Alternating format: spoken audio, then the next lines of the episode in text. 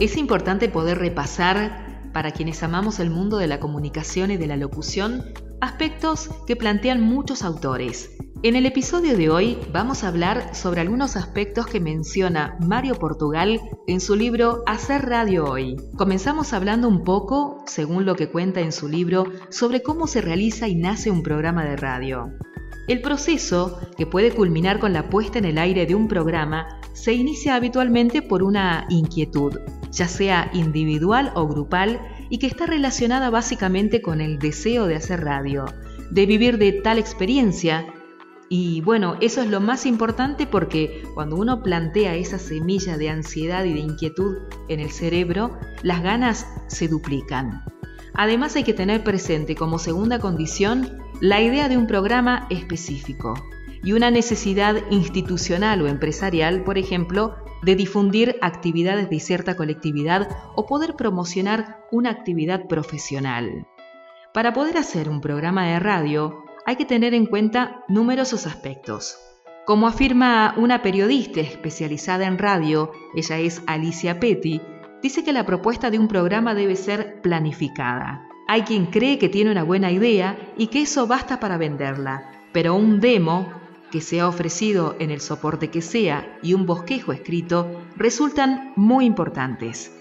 Es decir, se hace necesario desarrollar la idea original en diversos aspectos, entre los que se cuentan, por ejemplo, la temática, el diseño general, los contenidos, el equipo, la emisora, la periodicidad, el día, el horario de emisión y la generación de recursos económicos.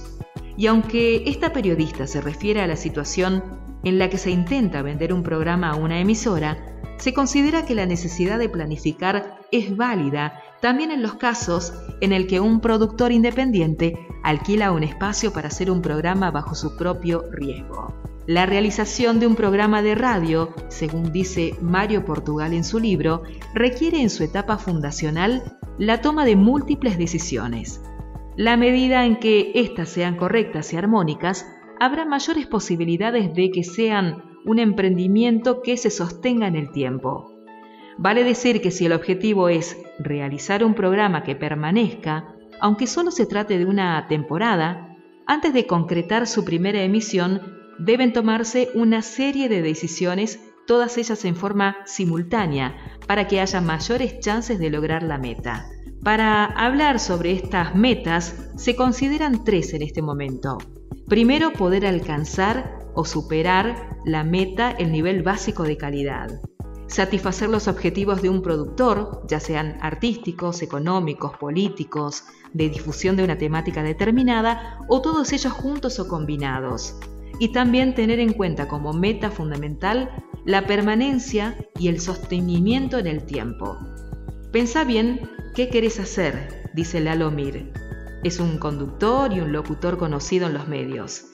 Como te decía, él menciona que hay que pensar muy bien lo que uno quiere hacer, porque en este tipo de proyectos uno trata de llegar al objetivo lo más rápido posible y no hay que gastar pólvora en chimangos, dice. Saber lo que se quiere, en definitiva, es ponerse del otro lado del parlante y conocer qué se espera que salga por allí.